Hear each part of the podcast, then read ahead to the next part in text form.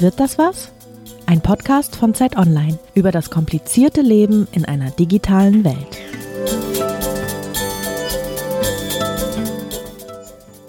Hallo und herzlich willkommen zu einer neuen Folge von Wird das was, dem Digital-Podcast von Zeit Online. Heute sprechen wir über ein Thema, das wir uns selbst ein bisschen hergeleitet haben, nämlich Digitalscham. Wir haben nämlich bemerkt, dass wenn wir online bestellen, uns manchmal schlecht dabei fühlen. Und das scheint irgendwie auch bei anderen Leuten so zu sein. Und darüber sprechen wir heute mit Ludger Heidbrink. Hallo, Herr Heidbrink. Hallo.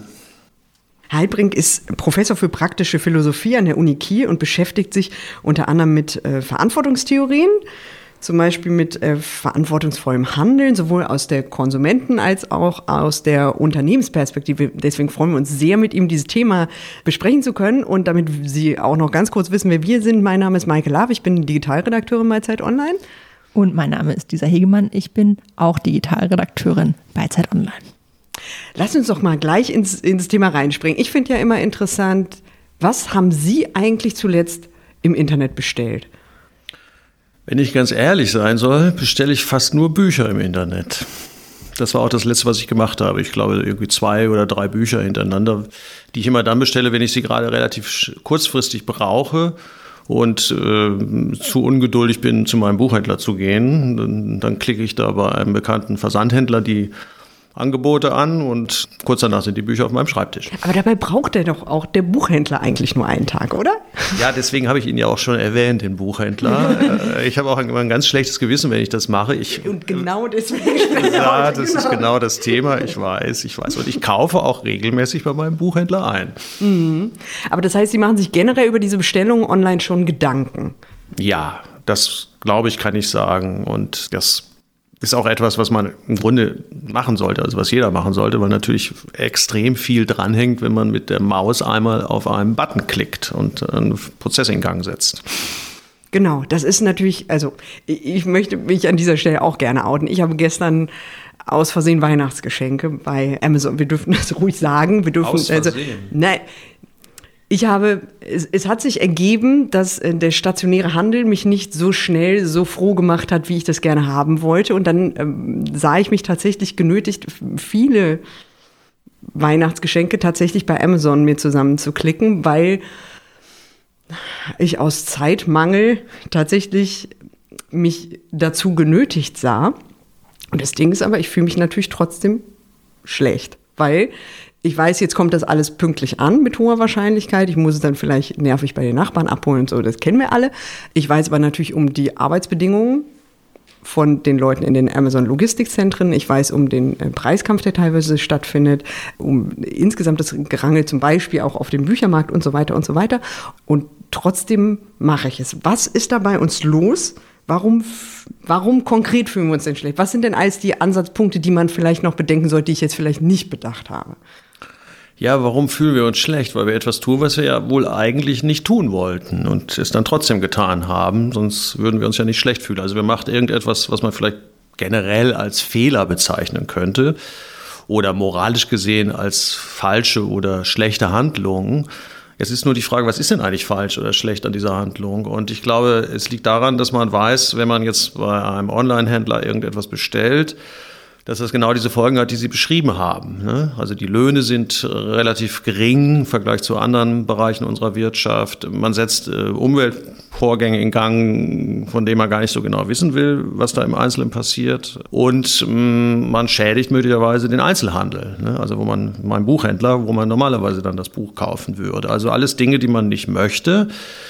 Wobei das sicherlich auch nochmal genauer überlegt werden muss, ob das nicht auch Vorteile hat, wenn man bestimmte Sektoren damit bedient, also als Konsument eben auch im Onlinehandel ja, Arbeitsplätze schafft und äh, wirtschaftlich sinnvolle Prozesse in Gang setzt. Aber im Grunde sind es eben Vorgänge, wo wir erstmal sagen und zu Recht sagen, man hätte das vielleicht auch anders machen können. So.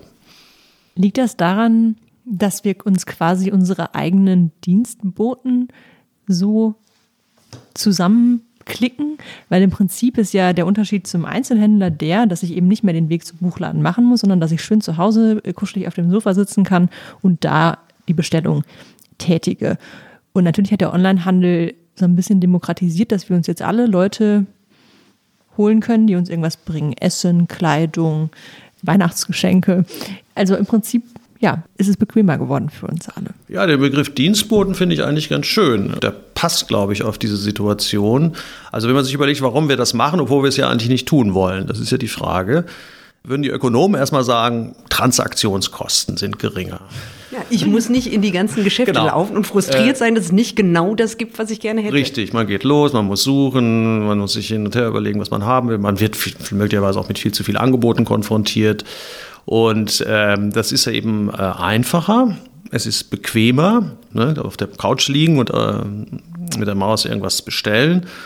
Und ähm, es ist insgesamt äh, eben komfortabler. Und es senkt so gesehen einfach die Kosten, wenn man jetzt Kosten nicht nur in so einem ökonomischen Sinne versteht, sondern Aufwand, Mühe, Zeit als Kostenfaktoren benennt, sind das, Senk sind das Senkungen von Transaktionskosten, würden die Ökonomen sagen. Also so gesehen ist das, das ist ja interessant erstmal, ist das eigentlich auch eine rationale Handlung. Ne? Also aus einer Vernunftperspektive heraus, wenn man Vernunft als Rationalität im Sinne von Zweckoptimierung versteht, ist das erstmal eine vollständig rationale Handlung, die man da vollzieht. Mhm. So, und dann setzen eben die anderen Dinge ein, über die wir anfangs gesprochen haben.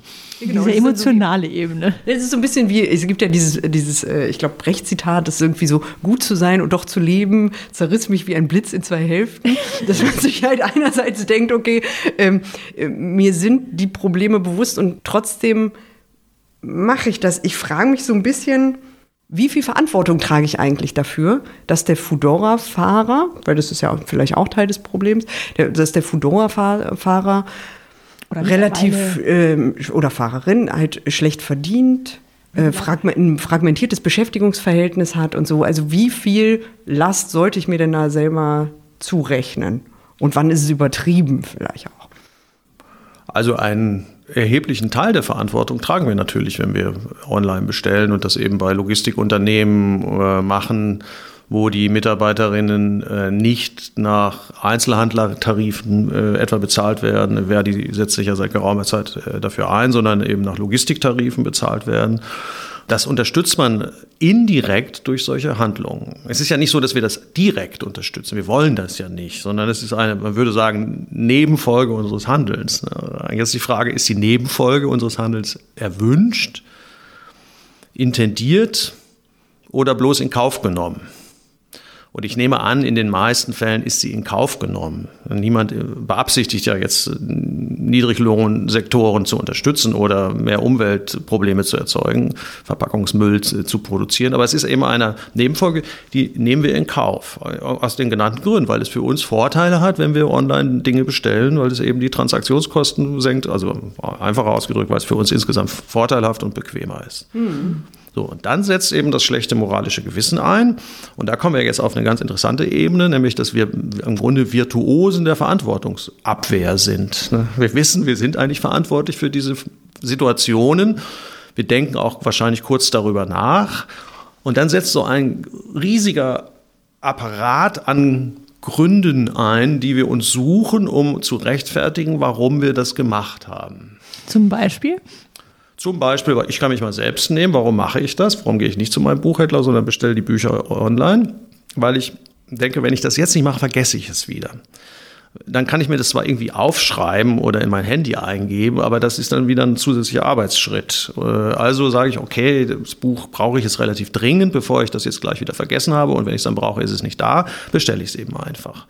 Also ich rechtfertige das dann einfach auch vielleicht mit meinem Arbeiten, dass ich sage, ich brauche das auf meinem Schreibtisch, ich muss darüber irgendwas machen oder mit dem Buch irgendwas anstellen. Also ist es für mich ein notwendiges Werkzeug.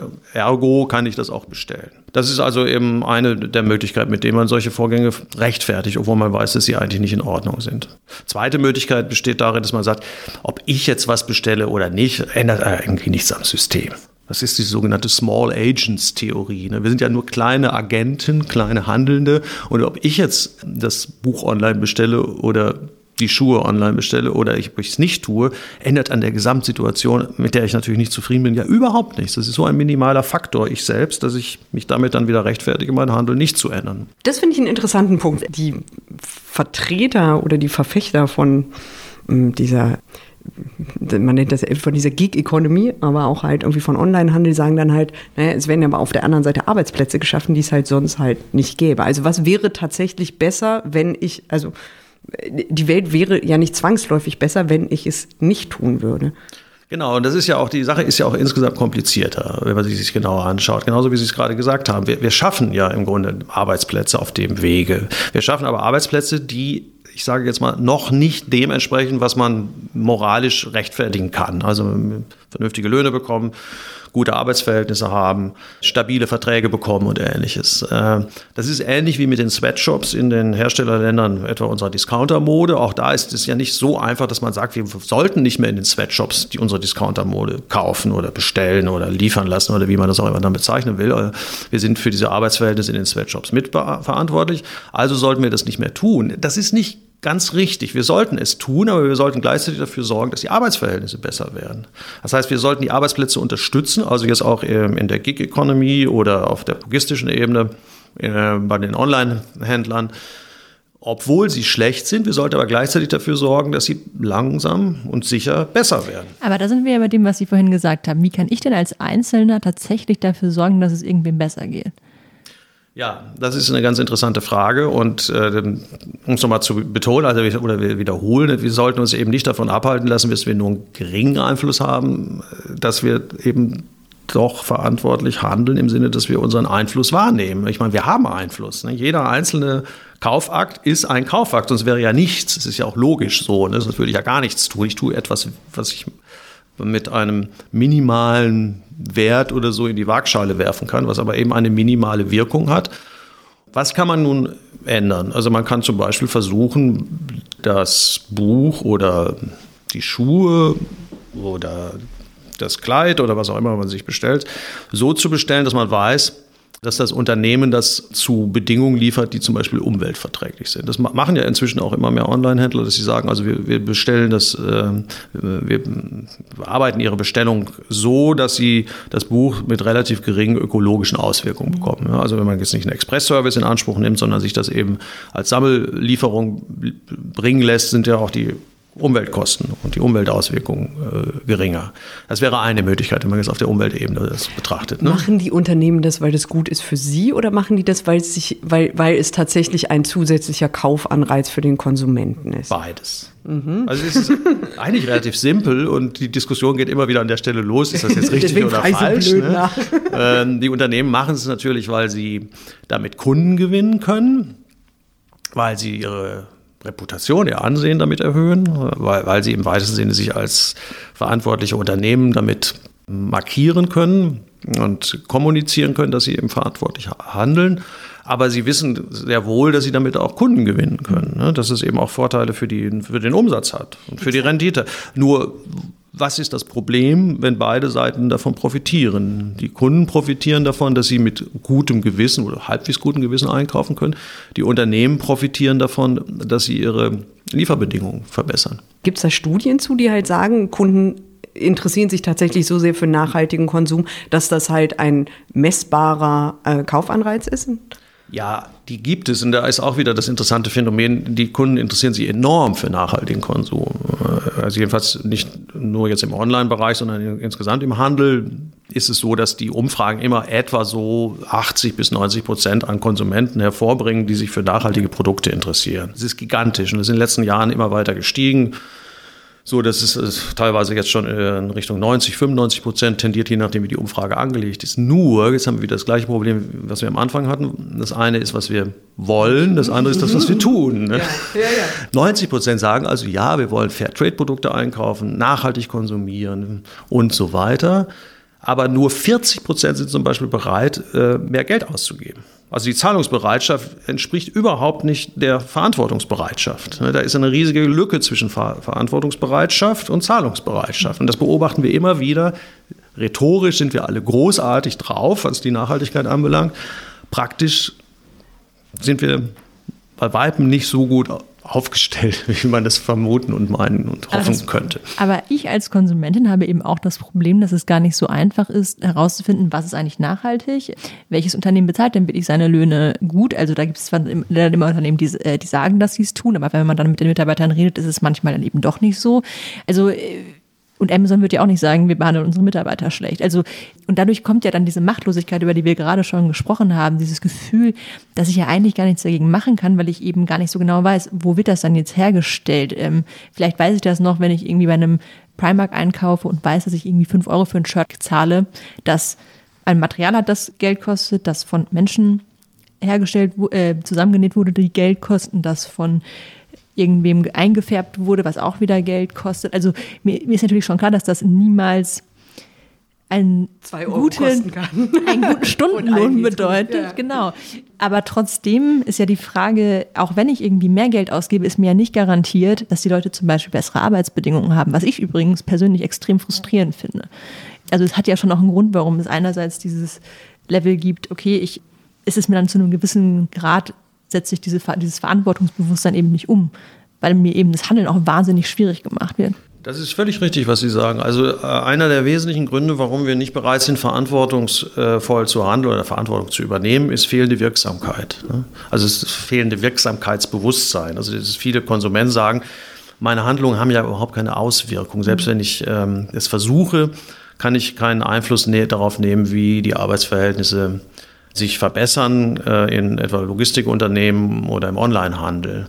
Das ist auch richtig. Also, in, also direkt können wir keinen Einfluss darauf nehmen, indem wir bei einem bestimmten Online-Händler was bestellen. Aber wir können insofern indirekt Einfluss darauf nehmen, dass wir uns zum Beispiel überlegen, bei welchem Online-Händler wir bestellen und auch bei welchem Versandhändler wir bestellen, weil wir können durch Recherche herausfinden, welche Löhne in welchen Branchen oder bei welchen Händlern oder bei welchen Unternehmen bezahlt werden. Das ist halt relativ aufwendig.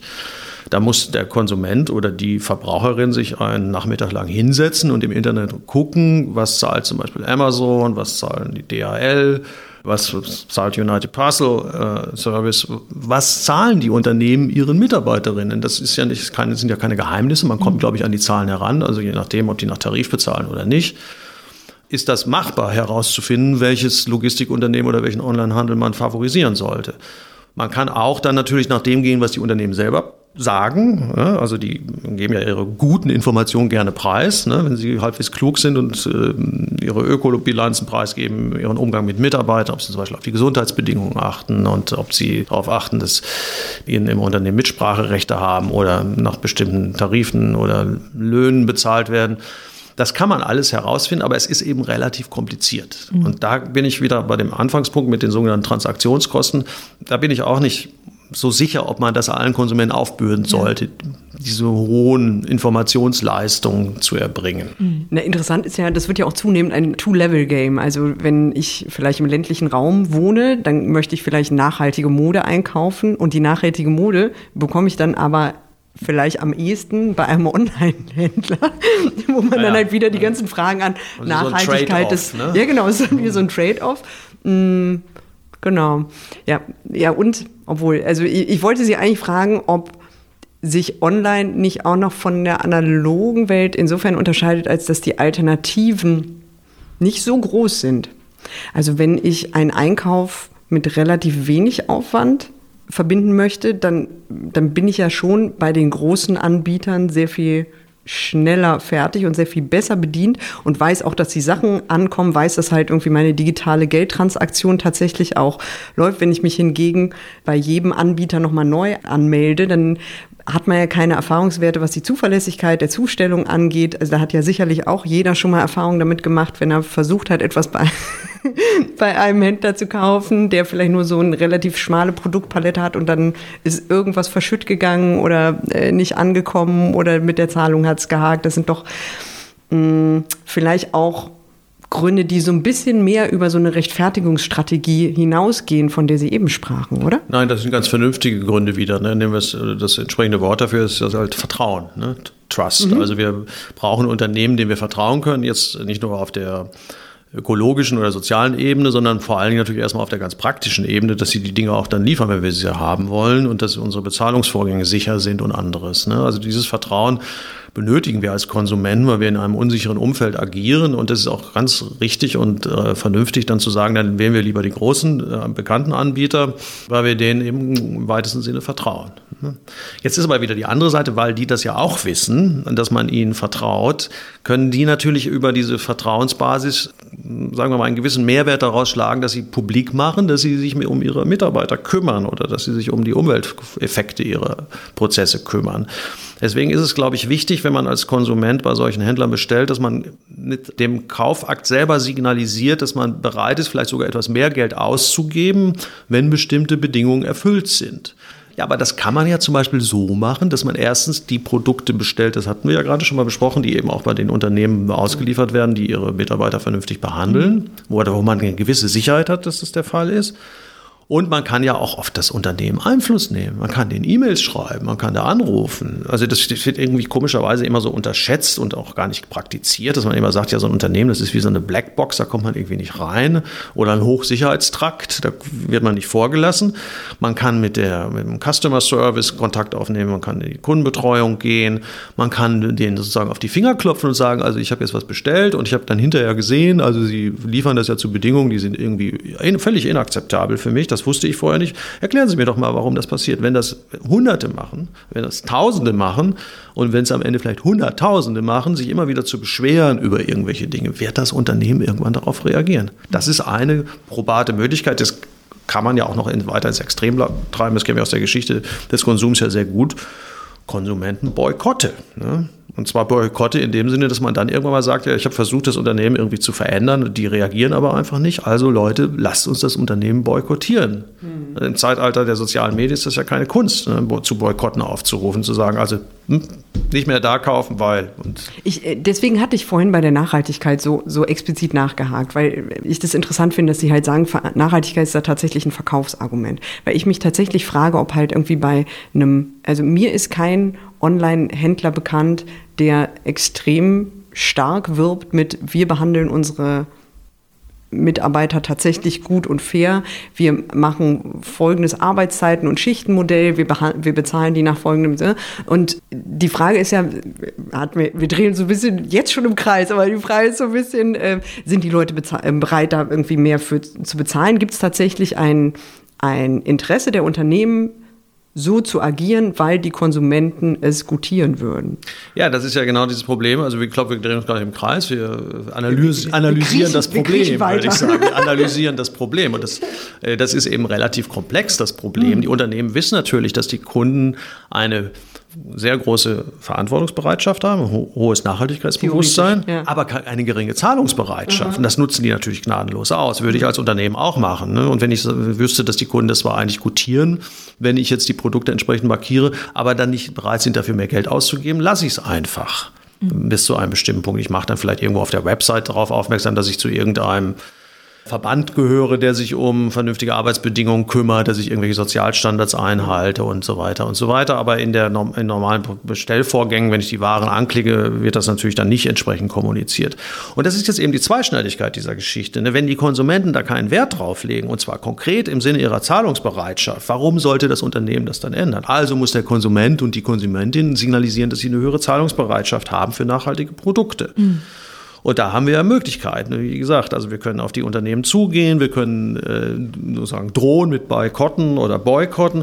Und es gibt natürlich noch andere Möglichkeiten, Verbände zu unterstützen, die sich um solche Standards kümmern, NGOs zu unterstützen, die sich für Arbeitsverhältnisse einsetzen, oder in der Politik die Partei zu wählen, von der man der Meinung ist, dass sie genau diese Ziele auch entsprechend unterstützt.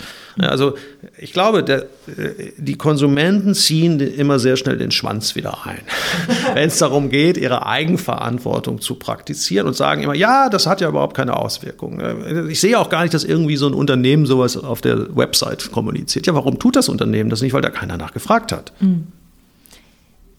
Ja, so ist es.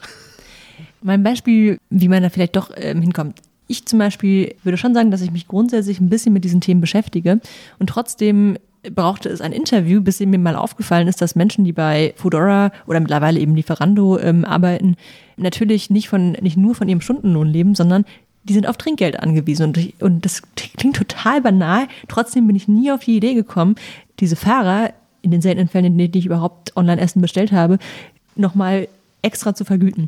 Was sich da aber für mich als Frage angeschlossen hat, war, wenn ich doch diese Fahrer vergüte, warum vergüte ich nicht auch zusätzlich oder warum gebe ich nicht auch dem Paketboten noch ein extra Trinkgeld, weil bei dem weiß ich ja auch, dass der ist nicht wahnsinnig viel Geld.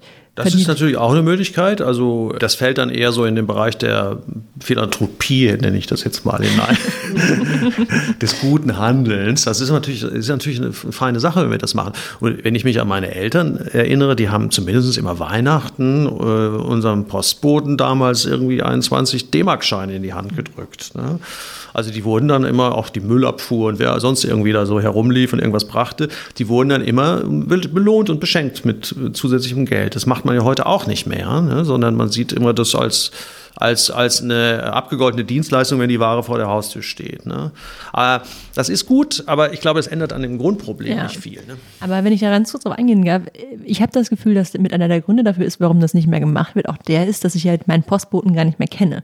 Also ich habe eben, ich habe eben nicht mehr den einen oder den einen Postboten oder die eine Postbotin, die mir was bringt, sondern ich habe jeden Tag einen anderen Fahrer. Ich habe ähm, im Zweifel äh, bringe ich eher der Nachbarin mal irgendwie was vorbei, die ständig Pakete für mich annimmt, weil bei der habe ich einen direkten Bezug. Genauso ist es ja auch bei den. Also der Trinkgeld Die wird sich bestimmt auch freuen. Äh, aber das löst ja auch das Problem nicht. Also ich finde, das ist, da sind wir nämlich genau wieder bei diesem Punkt, dadurch, dass es im Onlinehandel wiederum anonymer wird, habe ich, hab ich auch irgendwie nicht mehr so dieses Verantwortungsgefühl.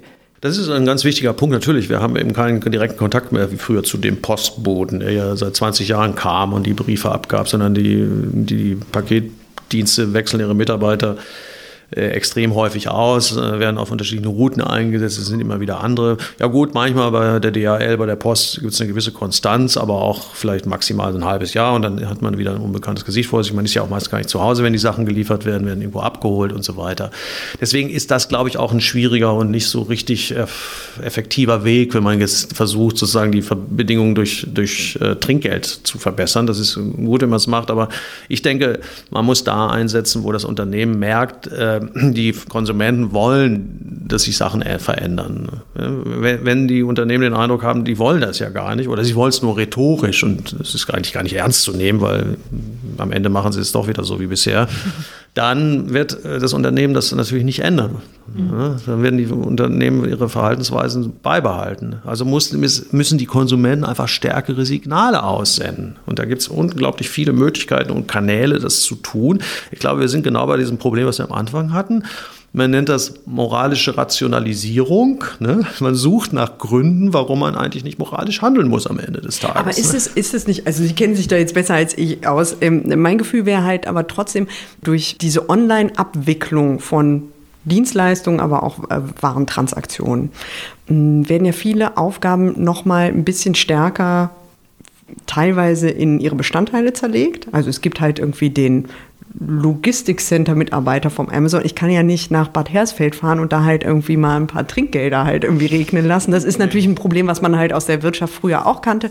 Mm, aber wenn man jetzt halt zum Beispiel an diese Gig-Economy denkt, dann ist es ja nicht so, dass halt irgendwie konstant immer derselbe, immer dieselbe Reinigungskraft kommt, wenn ich mir jemanden ordere oder halt immer derselbe Foodora-Fahrer. Das heißt, mm, es wird auch auch da halt irgendwie nicht diese, diese Beziehung aufgebaut und das führt doch irgendwie dazu, dass wir, und da würde ich Ihnen vielleicht gerne fast ein bisschen widersprechen, Sie meinten eben, die Unternehmen machen es nicht, weil sie nicht darauf hingewiesen werden. Aber bei Amazon ist es doch so zum Beispiel, dass es halt sehr viele Berichte darüber gibt, die halt immer wieder auf, die, die, die versuchen, fragwürdige, ja, fragwürdige Medien, Praxis halt irgendwie hinzuweisen. Genau, und man hat aber das Gefühl, es kommt bei den Leuten und auch bei mir selber scheinbar ja irgendwie so ein bisschen auf den Haufen von alles schlimm, was will man machen, mhm. drauf. Also es führt irgendwie nicht dazu, dass man sich davon betroffen fühlt oder dass man irgendjemandem wirklich ins Auge regelmäßig blicken muss und sagen muss, okay, gut, dann haben wir halt irgendwie diese Dienstleistung ausgetauscht. Dann sind wir ja jetzt fertig und ich kann gut damit leben, dass, dass äh, du vielleicht den, gerade mal den Mindestlohn bekommst. Ja, das ist ja das Grundproblem der Digitalisierung, ne? dass wir in einer entstofflichten, entmaterialisierten Welt unterwegs sind, wo es keine direkten Kontakte mehr gibt, wie zu unserem Postboten oder zu dem Lieferanten. Es sei denn, er bringt gerade immer die Pizza vorbei. Aber ansonsten haben wir natürlich eben keine ähm, direkten, unmittelbaren physischen Schnittstellen mehr, äh, vor allen Dingen je komplexer die Lieferketten sind. Ne? Also im globalen Bereich ist es ja noch viel komplizierter, ne? wenn über die halbe Welt irgendein T-Shirt transportiert wird. Aber das ist ja jetzt auch schon beim Logistikunternehmen in Herzfeld oder wo auch immer so, dann kommt die Ware irgendwann an, nachdem wir sie bestellt haben und ähm, ist für uns im Grunde ja irgendwie alles nicht nachvollziehbar. Ne? Das findet irgendwie in so, einem, so, einer Parallelwelt quasi statt, in so einer irrealen Parallelwelt. Also das ist das Grundproblem der Digitalisierung ist im Grunde Entstofflichung und wenig Spürbarkeit. Also die Handlungen, die man vollzieht, sind in ihren Wirkungen nicht wirklich spürbar. Wir können sie aber auch nur begrenzt spürbar machen.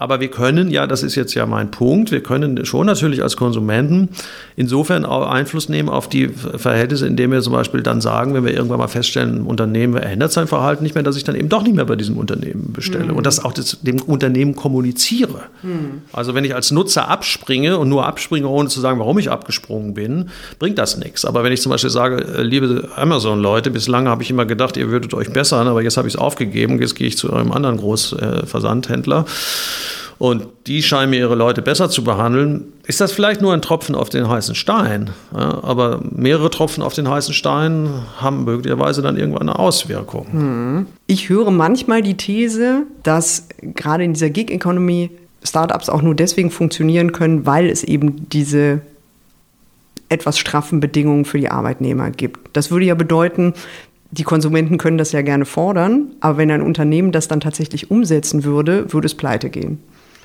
Richtig. Deswegen ist das ja auch ein komplizierterer Prozess. Äh, man muss gucken, wie weit man real mit Forderungen gehen kann, ohne äh, solche nicht erwünschten Nebenfolgen hervorzurufen, nämlich dass plötzlich das ganze Unternehmen nicht mehr existiert oder dass Startups pleite gehen oder ähnliches. Deswegen ist es ja auch gut und richtig, auch wenn das uns erstmal moralisch irgendwie widerstrebt oder intuitiv nicht richtig zu sein scheint, eine Zeit lang Niedriglohnsektoren zu, zu äh, unterstützen. Auszuhalten. Es ist so. Es ist auch in den Entwicklungsländern so. Es ist auch nachweisbar in Freihandelstheorien, dass Investitionen in Entwicklungsländern zu Anfang mit schlechten Arbeitsbedingungen einhergehen und diese Arbeitsbedingungen sich langsam verbessern, aber auf äh, dem Wege. Und das eben auch dazu führen kann, dass ähm, über einen bestimmten Zeitraum insgesamt die Wohlstandskurve nach oben geht, die Beschäftigungslohnkurve nach oben geht, auch die Umweltbedingungen sich verbessern. Mhm. Ja, es gibt nur eine gewisse Durststrecke, bis man da hingelangt ist. Und ähnliches natürlich jetzt auch im Gig-Economy-Bereich und im Niedriglohnsektor dass man das eine Weile akzeptieren muss und vielleicht in dem Sinne auch unterstützen muss, aber irgendwann muss man sehen, ob dann auch Effekte einsetzen, ob die Kurve sich nach oben bewegt. Und wenn das nicht der Fall ist, kann man eben auf verschiedenen Wegen auf diese Situation Einfluss nehmen, indem man das Unternehmen wechselt, indem man sich öffentlich dazu äußert.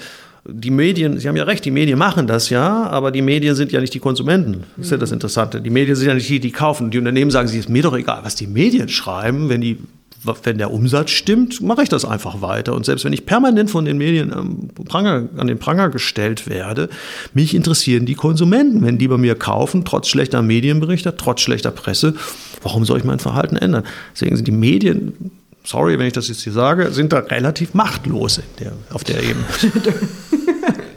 es kommt am Ende auf den Verbraucher an. Es ist einfach so. Und das ist komischerweise eine Sichtweise, die sich in unserer Gesellschaft bis heute nicht durchgesetzt hat, die aber eine lange Tradition hat. Adam Smith hat gesagt, der Sinn und Zweck aller Produktion ist der Konsum.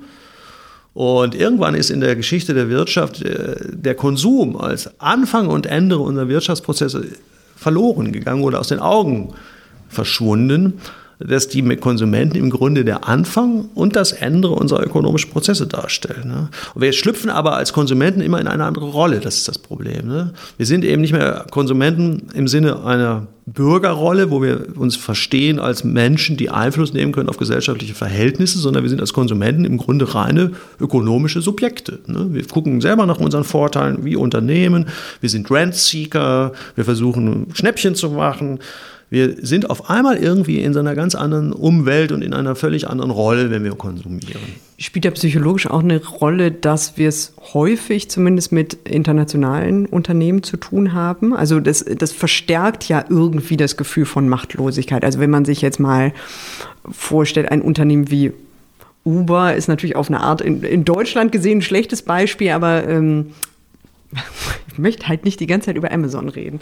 Wenn man sich halt irgendwie vorstellt, das sind halt Unternehmen, die versuchen sich halt weitgehend abzukoppeln davon, wie die Regeln in einem bestimmten äh, Land funktionieren und sei es, wie Steuern zu zahlen sind zum Beispiel. Ja, Uber ist natürlich ein extremes Beispiel für ein aggressives Unternehmen, was sämtliche Regeln missachtet. Ja, aber ich möchte es, ja. Und der ehemalige, der ehemalige CEO von Uber hat ja auch gesagt, ja, es mag ja Regeln geben, international, rechtliche Regeln und ähm, auch vielleicht moralische Regeln, aber die interessieren mich nicht. Das hat er offiziell so gesagt, hat sich auch entsprechend so verhalten. Und natürlich können Unternehmen, wenn sie eine gewisse Größe haben, gewisse Macht besitzen, solche Regeln ignorieren. Aber auch da sind wir wieder bei dem gleichen Punkt. Wenn niemand Uber benutzt, geht Uber irgendwann pleite. Wenn die, wenn die Fahrgäste sagen, mit so einem blöden Unternehmen möchte ich nicht fahren, muss man jetzt ein bisschen zuzuspitzen, dann wird Uber sich nicht allzu lange am Markt halten. Nur wir tun das ja in den meisten Fällen nicht, weil in dem Moment, in dem wir in ein Uber-Taxi einsteigen oder ein Uber-Fahrzeug einsteigen, switchen wir um von der Rolle des Bürgers äh, oder der Bürgerin, die weiß, dass sie da eigentlich irgendwas tut, was gesellschaftlich nicht in Ordnung ist, auch politisch nicht in Ordnung ist, in die Rolle des ökonomischen Subjekts, das sagt, okay, ich muss jetzt ganz schnell irgendwo hin für ganz wenig Geld, ich habe einen dringenden Termin und so weiter und so Taxi weiter. Gibt's nicht. Ja, ja. Taxi ist gerade nicht da und deswegen nutze ich jetzt Uber, wie beim Bestellen bei Amazon. Wobei, da gibt es ja wenigstens noch ökonomische Aspekte. Ich finde den Aspekt, den Sie gerade genannt haben, sehr interessant, dieses, wir koppeln uns davon ab, weil ich habe auch in meinem Bekanntenkreis mehrere Leute, die es total toll finden, online ein Schnäppchen zu entdecken.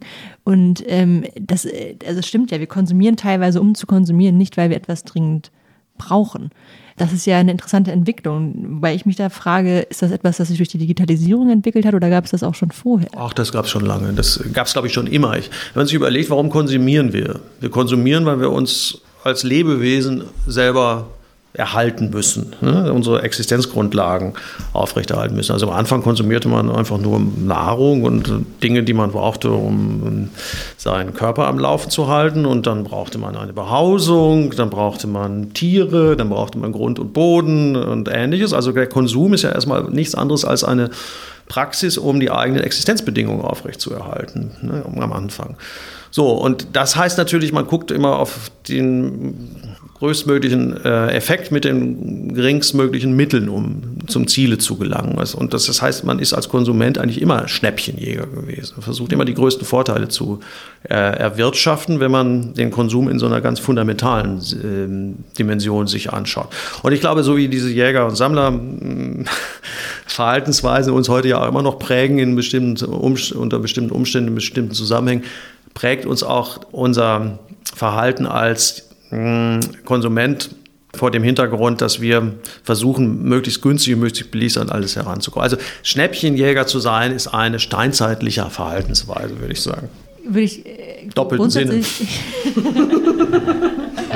würde, ich, würde ich grundsätzlich auch gar nicht ähm, wieder, widersprechen. Ich, ich frage mich trotzdem, ähm, was Sie beschrieben haben, sind ja so die Grundbedürfnisse. Man hat es quasi geschafft, irgendwie ein sicheres, ein sicheres, sicheres Gebiet zu schaffen, in dem man sich ähm, frei bewegen kann, ohne dass man von irgendwelchen Raubtieren angegriffen wird. Man hat es dann irgendwie geschafft, okay, ich äh, suche mir nicht jeden Tag mein Essen, sondern ich domestiziere irgendwie mein Essen, sodass ich quasi nicht jeden Tag rausgehen muss und irgendwelche, äh, weiß ich nicht, Tiere erlegen muss, ja.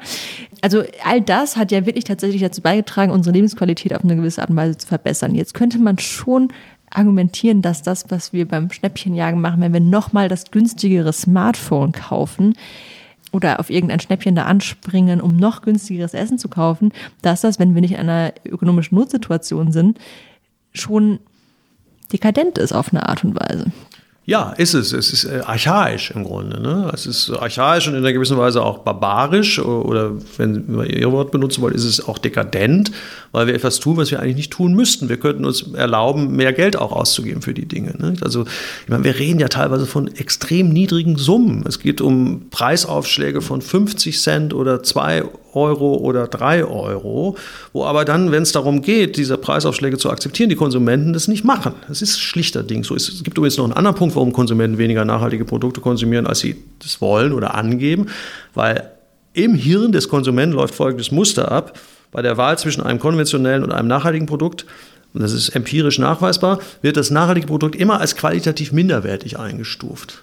Ja, das ist in der Tat so. Das ist ja aus kaputten Plastik. Ja, das ist aus kaputten Plastik hergestellt. Da sind irgendwelche Materialien verwendet, die sind irgendwie so öko und bio, aber die halten nicht. Ne? Die, sind, die sind nicht stabil. Äh, die sind auch nicht so toll wie das, was unter normalen und konventionellen Bedingungen hergestellt wird. Also alles, was mit Nachhaltigkeit versehen wird, wird auch häufig als qualitativ schlechter eingestuft. Deswegen gibt es viele Situationen, wo die Leute dann bei gleichen Preisen im Übrigen, das ist das Verrückte, bei gleichen Preisen zu den konventionellen Produkten greifen, weil sie sagen, nachhaltig ist qualitativ schlechter.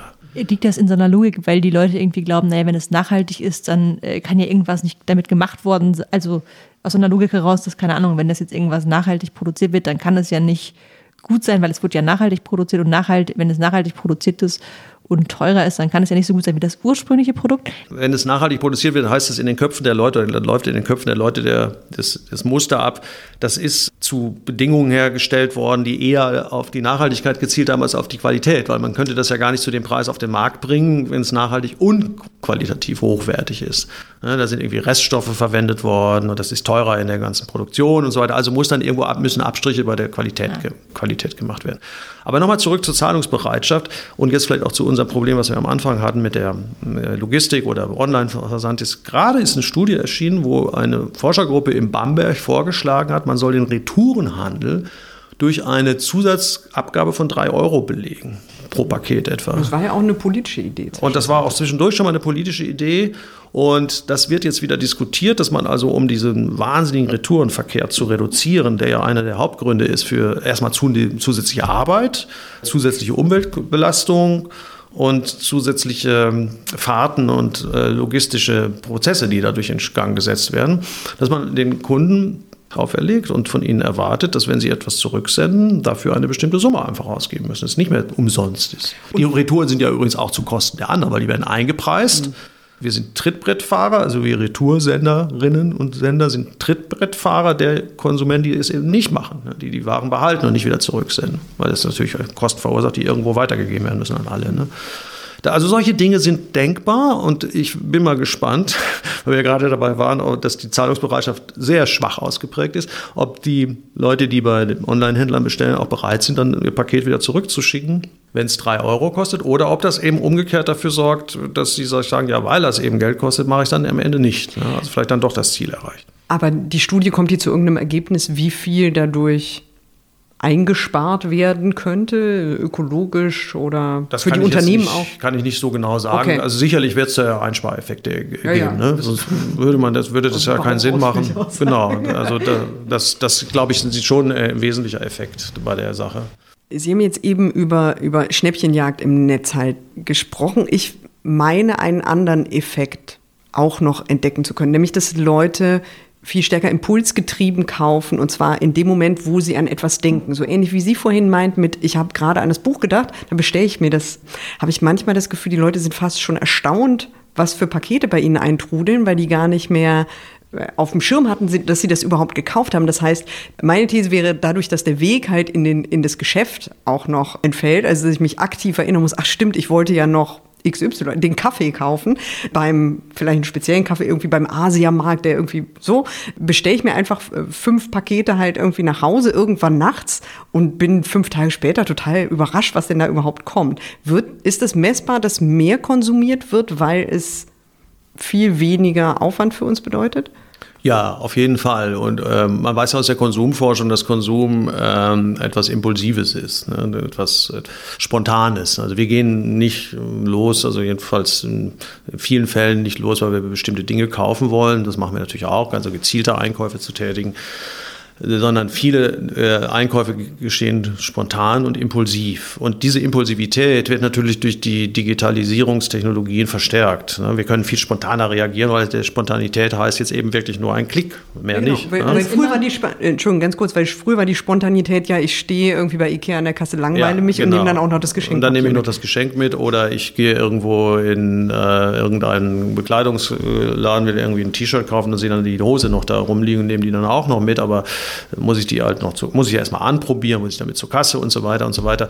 Also da wird die Spontanität ja schon so ein bisschen kanalisiert und abgedämmt. Äh, und bei, den, bei der Digitalisierungsgeschichte ist ja das Reizvolle, wenn man das mal so nennen will, äh, dass die Spontanität viel einfacher umzusetzen ist und die Hemmschwelle ja auch viel geringer ist. Ne? Im Übrigen ja auch, weil ja theoretisch die Käufe wieder rückgängig gemacht werden können. Wir haben ja Rückgaberechte und so weiter, jetzt sind wir wieder bei den Retouren und so, aber natürlich ist ja auch alles erstmal sozusagen vorläufig ne? und immer mit dem mit so einer Opting-out-Perspektive versehen. Also man kann wieder raus aus diesem Kaufakt. Ne? Das kann man zwar auch, wenn man was im Supermarkt oder im Einzelhandel irgendwo eingekauft hat, kann es theoretisch wieder umtauschen, wenn man ein Umtauschrecht darauf hat. Das sind ja viel häufig Kulanzleistungen, gar nicht rechtliche Leistungen, die da erbracht werden. Aber das ist ja viel komplizierter, muss man da wieder hin und so weiter. Also das müsste man übrigens auch mal überlegen. Das ist ja eine zweischneidige Geschichte, diese Rückgabemöglichkeiten bei Interneteinkäufen, ne? weil das eben die Kaufbereitschaft anstachelt und erhöht. Ne? Vielleicht sollte man da als Gesetzgeber mal drüber nachdenken, dass man die Rückgaberegeln äh, restriktiver handhabt. Mhm. Wenn wir über die ständige Verfügbarkeit ähm, im Netz sprechen, würde mich schon interessieren, gibt es Erkenntnisse dazu, ähm, ob wir das auch anders, also weniger wertschätzen, was wir im Netz kaufen, weil wir haben ja so eine, wenn ich in den Laden gehe und mit einer Buchhändlerin quatsche, hat das ja auch nochmal so einen Erfahrungscharakter. Das ist ja jetzt immer so der beliebte ähm, Begriff, der auch im Handel verwendet wird. Man versucht nicht mehr nur einfach irgendein Produkt zu verkaufen, sondern man versucht irgendwie ein Erlebnis zu verkaufen. Eine Erlebniswelt. Genau. Mhm. Und das ist ja ein total großes Thema. Ähm, also kann man denn sagen, dass es einen Effekt hat? Also ist es tatsächlich so, dass es uns einfach egaler ist, weil wir dann haben wir irgendwie vier Paar Schuhe bestellt, aber eigentlich haben wir gar nicht den Bezug zu den Schuhen wie zu den Schuhen, die wir, weiß ich nicht, im stationären Handel bei dieser sehr, sehr netten Verkäuferin oder bei diesem sehr, sehr netten Verkäufer gekauft haben. Es gibt Effekte beim Einkauf äh, im Internet, die tatsächlich so etwas hervorbringen, wie, ich will jetzt nicht sagen geringere Wertschätzung der Dinge, aber eben ähm, auch so eine Art äh, Entmaterialisierung der Objekte, die man einkauft. Ne? Die sind eben nicht mehr in der physischen Weise vorhanden, wie wenn man in einem Geschäft sich bewegt. Und das ähm, erhöht, glaube ich, auch die Bereitschaft ähm, einzukaufen, weil man erstmal ja sozusagen imaginäre, fiktive Sachen äh, in den Warenkorb legt und gar nicht merkt, wie voll der am Ende ist oder was da überhaupt drin liegt. Man kann das jetzt vielleicht als eine Art Verminderung der Werte beschreiben, also dass die Sachen uns dann auch nicht mehr so wichtig sind. Ich würde sagen, sie sind einfach erstmal nicht so physisch präsent und was physisch nicht präsent ist, das kann man auch erstmal schneller irgendwie in so einen imaginären Warenkorb packen und dann noch später überlegen, ob man es eigentlich braucht oder nicht. Also in der Konsumethik unterscheidet man immer zwischen drei Schritten der Ethik. Die Vorkaufphase, ich überlege, brauche ich das überhaupt? Oder ich sollte das jedenfalls überlegen, ob ich das überhaupt brauche. Die Kaufphase, was ist richtig zu kaufen, was ist falsch zu kaufen? Und die Nachkaufphase, wie gehe ich dann damit um? benutze ich es möglichst lange oder wenn ich es nicht mehr benutze und brauche, wie entsorge ich es dann? Ne? Diese drei Phasen. Und diese drei Phasen fallen, glaube ich, bei, der, bei dem digitalen Shoppen zusammen. Oder zumindest die ersten beiden Phasen fallen zusammen. Also die lassen sich nicht mehr so ohne weiteres unterscheiden. Also die Vorkaufphase und die Kaufphase die verschmelzen miteinander. Mhm. Und ich glaube auch die dritte Phase, die Nachkaufphase, was mache ich dann damit hinterher, die wird ganz weit weggeschoben, weil das Produkt ja physisch nicht anwesend mhm. ist und ich gar nicht anfange darüber nachzudenken, was passiert, wenn ich es nicht mehr brauche wie entsorge ich das dann? Diese Frage stelle ich mir dann erst, wenn es dann irgendwann da ist und dann ist es vielleicht auch schon zu spät. Es gibt ja so einen Aspekt von Digitalisierung bei Handel und Dienstleistung, der nicht über Arbeitsbedingungen abgedeckt ist und doch ein sozialer ist. Und der ist relativ offensichtlich, dass bestimmte traditionelle Geschäfte einfach obsolet werden. Also bei Buchhändlern und Kaufhäusern haben wir das ja jetzt auch länglich schon diskutiert und sehen ja auch die ganz realen Konsequenzen auch heute schon. Es zieht sich aber weiter, halt irgendwie Restaurants, wo halt irgendwie so eine lange Schlange von Fahrern steht, zwischen Leuten, die da halt irgendwie versuchen zu essen oder, oder äh, auch andere Bereiche. Das ist ja ein Aspekt, der mit den Gegenstrategien, die Sie vorhin beschrieben haben, nicht zu, ähm, nicht zu lösen ist. Also vielleicht macht halt irgendwie Zalando ein, ein Outlet-Store oder so, aber halt ein in einer Großstadt und nicht in, in Dessau und in, in Hamm in der Innenstadt. So, das verändert ja die Art und Weise, wie wir miteinander leben. Wie geht man mit dem Problem um? Ist das was, woran wir uns gewöhnen, was wir aushalten, was wir eh erst merken, wenn es schon zu spät ist?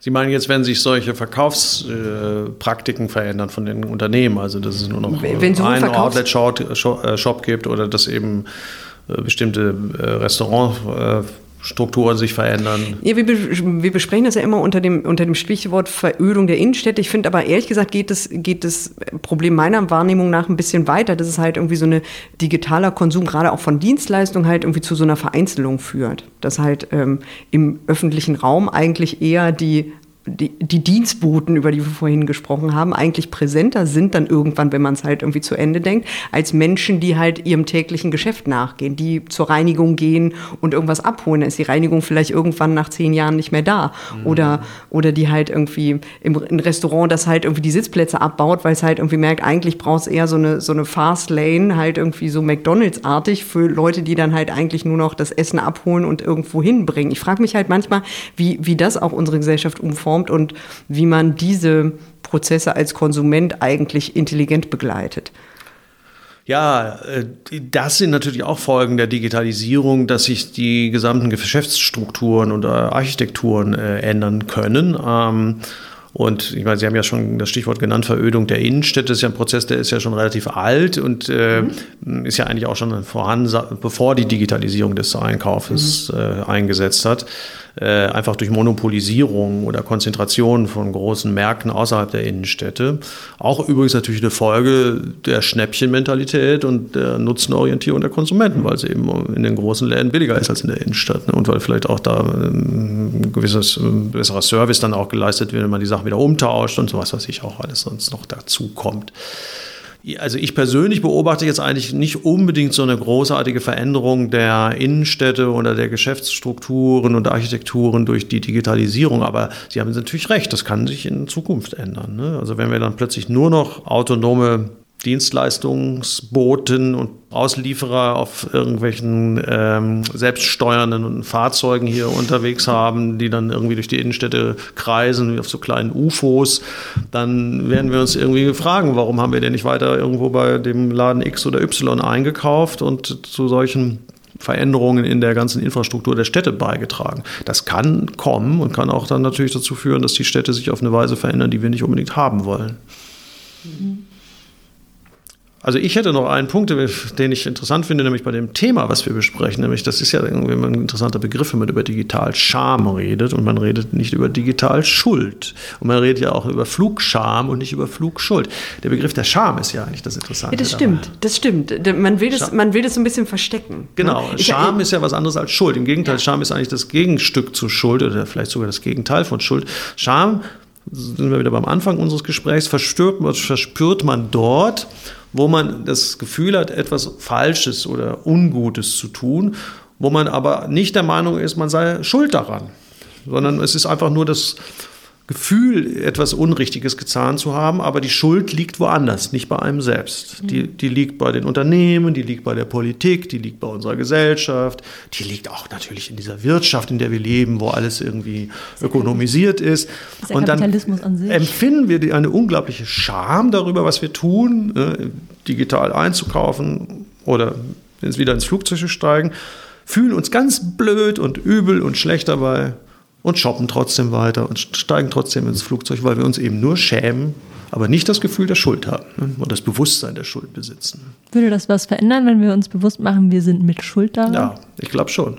Ich glaube, die Scham ist ein Versuch, die Verantwortung zu verdrängen. Also wir empfinden immer dort Scham und kommunizieren das dann auch so, wo wir uns nicht genauer damit beschäftigen wollen, wer welchen Anteil an von Verantwortlichkeiten in solchen Prozessen besitzt.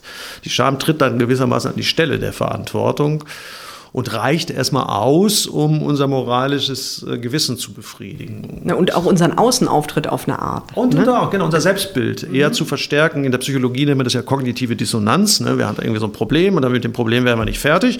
Also schämen wir uns jetzt mal so ein bisschen. und dann setzen wir unsere Handlungen und unseren Alltag so fort, wie wir es bisher gemacht haben. Also das ist das Gefährliche bei der Scham, glaube ich. Ne? Das stimmt. Auf der anderen Seite ist es ja halt so, wir haben eben über die Machtlosigkeit der Medien in dem Zusammenhang gesprochen, aber man kann auch äh, vielleicht dann doch nochmal, um auf Uber zurückzukommen, ja auch, äh, auch da halt irgendwie drüber sprechen. Es ist ja nicht so, dass halb Deutschland auf der Barrikade gestanden hat und gesagt hat, wir müssen unsere Taxifahrer retten, sondern da ja, war es wirklich so, dass quasi politisch gewollt war, diesen Berufssektor stärker zu schützen, insofern halt irgendwie ein Unternehmen abzustrafen. Und ich habe dann nochmal eben drüber nachgedacht, als Sie das sagten, ähm, mir ist Natürlich wird jedes Unternehmen auch umsteuern, bevor es halt pleite geht, weil es boykottiert wird. Aber mir ist nicht so richtig ein, ein, gutes Beispiel eingefallen, wo ich wirklich sagen, äh, sagen kann, da habe ich das Gefühl, da war der Druck der digitalen Konsumenten so groß, dass da wirklich ein, ein signifikantes Umschwenken erkennbar war. Ich sehe, Frau Hegemann schüttelt den Kopf. Ich schüttel deshalb den Kopf, weil Uber eigentlich ein gutes Beispiel ist. Es gab ja diese Delete-Uber-Aktion, ähm, die wirklich dafür gesorgt hat, der CEO ist rausgeflogen, ja. Nachdem er über Jahre und Jahrzehnte, muss man ja leider, also über ein Jahrzehnt fast, ähm, bestimmte Bedingungen er hat einfach so laufen lassen. In den USA jetzt. Also in den USA jetzt, stimmt. Aber mhm. trotzdem gab es da so einen krassen Druck, dass dieser Mensch heute nicht mehr der Leiter dieses Unternehmens ist. Man kann natürlich sagen, okay, da kamen natürlich noch ein andere, da kamen noch diverse kamen noch persönliche diverse Komponenten Persön und persönliche Komponenten und, hinzu. Das stimmt, aber und es kamen ja auch noch weitere Aspekte hinzu, weil dann noch ähm, sexuelle Belästigung bei Uber und so eine Rolle spielte. Also es kam, gab auch Probleme in diesem Unternehmen. Aber am Ende sind das ja genau das, worüber wir vorhin gesprochen haben, Mitarbeiter, die etwas, die nicht gut behandelt wurden. So. Und ich finde schon, Uber ist eigentlich ein ganz gutes Beispiel dafür, was passiert. Und vor allen Dingen, weil Uber hat immer noch diesen Image-Schaden. Also ich, es ist genau das Unternehmen, das einem einfällt, wenn man über ein Startup redet, das wirklich negative Konsequenzen daraus getragen hat. Was nicht heißt, dass wir den Konsum deshalb verändert haben, aber zumindest gab es mal so, so einen ein Aufstand, der. Mm, mm. Ja, ich hatte es jetzt ehrlich gesagt für Deutschland gedacht. Also ich hätte okay. es äh, für Deutschland gedacht mit den starken Regulierungen von diesen verschiedenen Uber, Uber äh, Pop und Black und sowas, Geschäftssparten. nein, nein, aber jetzt zum Schluss ist das natürlich ein wichtiger Punkt, weil wir, wir leben in einer, wie das ja einige nennen, sogenannten Konsumentendemokratie. Aber diese Konsumentendemokratie ist noch sehr schwach ausgeprägt. Ich glaube, wir müssen erstmal noch lernen, demokratische Konsumentinnen zu werden, also unser Konsumverhalten auch politisch einzusetzen, politisch zu verstehen. Und deswegen passiert auch erstmal tatsächlich nicht viel. Sie haben ja völlig recht, es gibt relativ wenig Beispiele, gerade im Digitalisierungsbereich, im Online-Bereich, wo die Konsumenten aktiv Einfluss nehmen auf die Geschäftspraktiken. Sie könnten das aber viel mehr. Und sie können das gerade, weil es sich im digitalen Raum abspielt und die Medien ja zweischneidig sind. Ne? Sie können uns äh, sozusagen äh, steuern, kontrollieren und äh, uns auch gefügig machen, aber digitale Technologien können wir umgekehrt genauso nutzen, um Einfluss auf andere zu nehmen und unsere eigene Wirksamkeit zu erhöhen. Aber das muss erst noch gelernt werden, glaube ich. Also da sind wir eher am Anfang. Und was jetzt schon eine wichtige Leistung wäre und ein wichtiger Fortschritt wäre, wenn Konsumentinnen sehen, dass sie erheblich mehr Einflussmöglichkeiten haben, als sie sich das selber bislang zutrauen. Was ich schön finde, ist, dass wir aus diesem Podcast, der so ein sehr abstraktes Thema eigentlich ähm, hatte, mit so konkreten Handlungsanweisungen rausgegangen sind. Lieber Konsument, liebe wir alle, wir können es leider nicht mehr nicht, nicht zurücklegen. Nein, gerade vor Weihnachten. Und dann schön noch so eine Schuld Wach, oben wachsen die Aufgaben ins Unermessliche. Herr Heidbrink, ganz herzlichen Dank, dass Sie mit uns äh, gesprochen haben. Ich bedanke mich auch.